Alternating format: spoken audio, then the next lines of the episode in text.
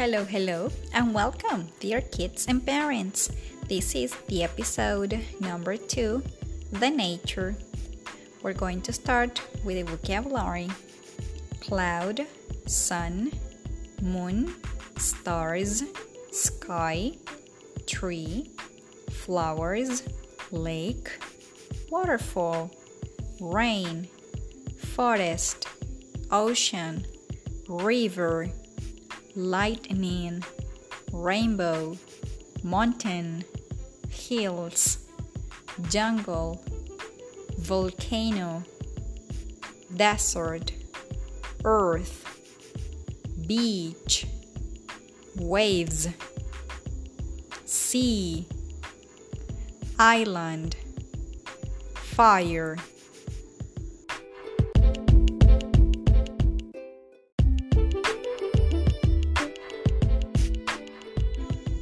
Now it's time that you repeat after me. Cloud, sun,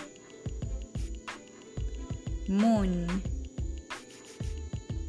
stars, sky, tree, flowers, lake waterfall,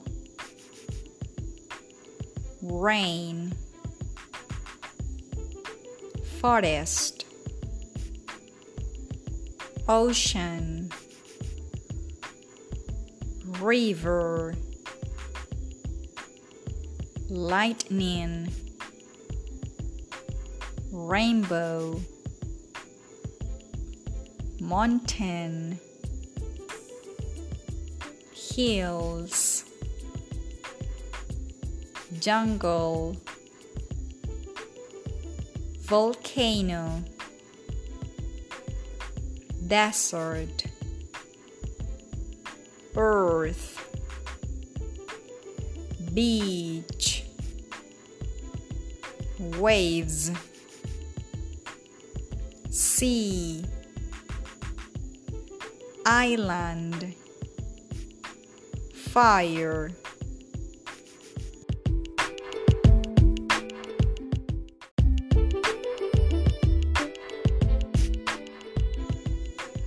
To talk about abilities, we can use the nature words. For example, I can swim in the river. In a negative way, we can say I can't swim in the river. Also, we can ask Can she surf on the waves? Yes, she can.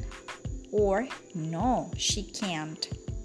These are the short answers. Yes, she can surf on the waves. Or No, she can't surf on the waves. These are the long answers.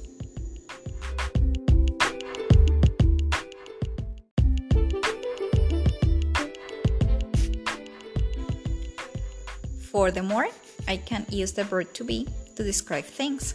For example, the sun is round and bright. The flowers are beautiful and pink. To describe objects and things, we need to follow this order. First, opinion. Second, size. Then, the shape.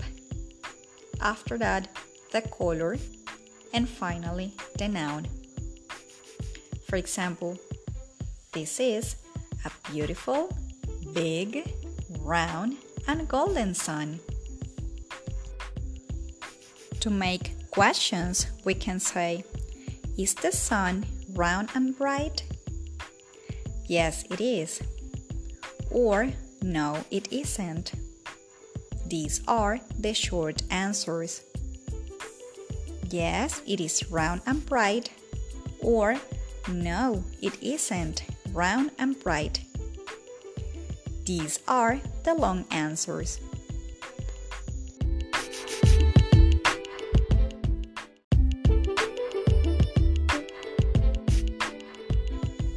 With these examples and questions, you can practice with your kids the vocabulary about the nature. And in this way, we finish the episode number two, the nature. See you next time, kids. Goodbye.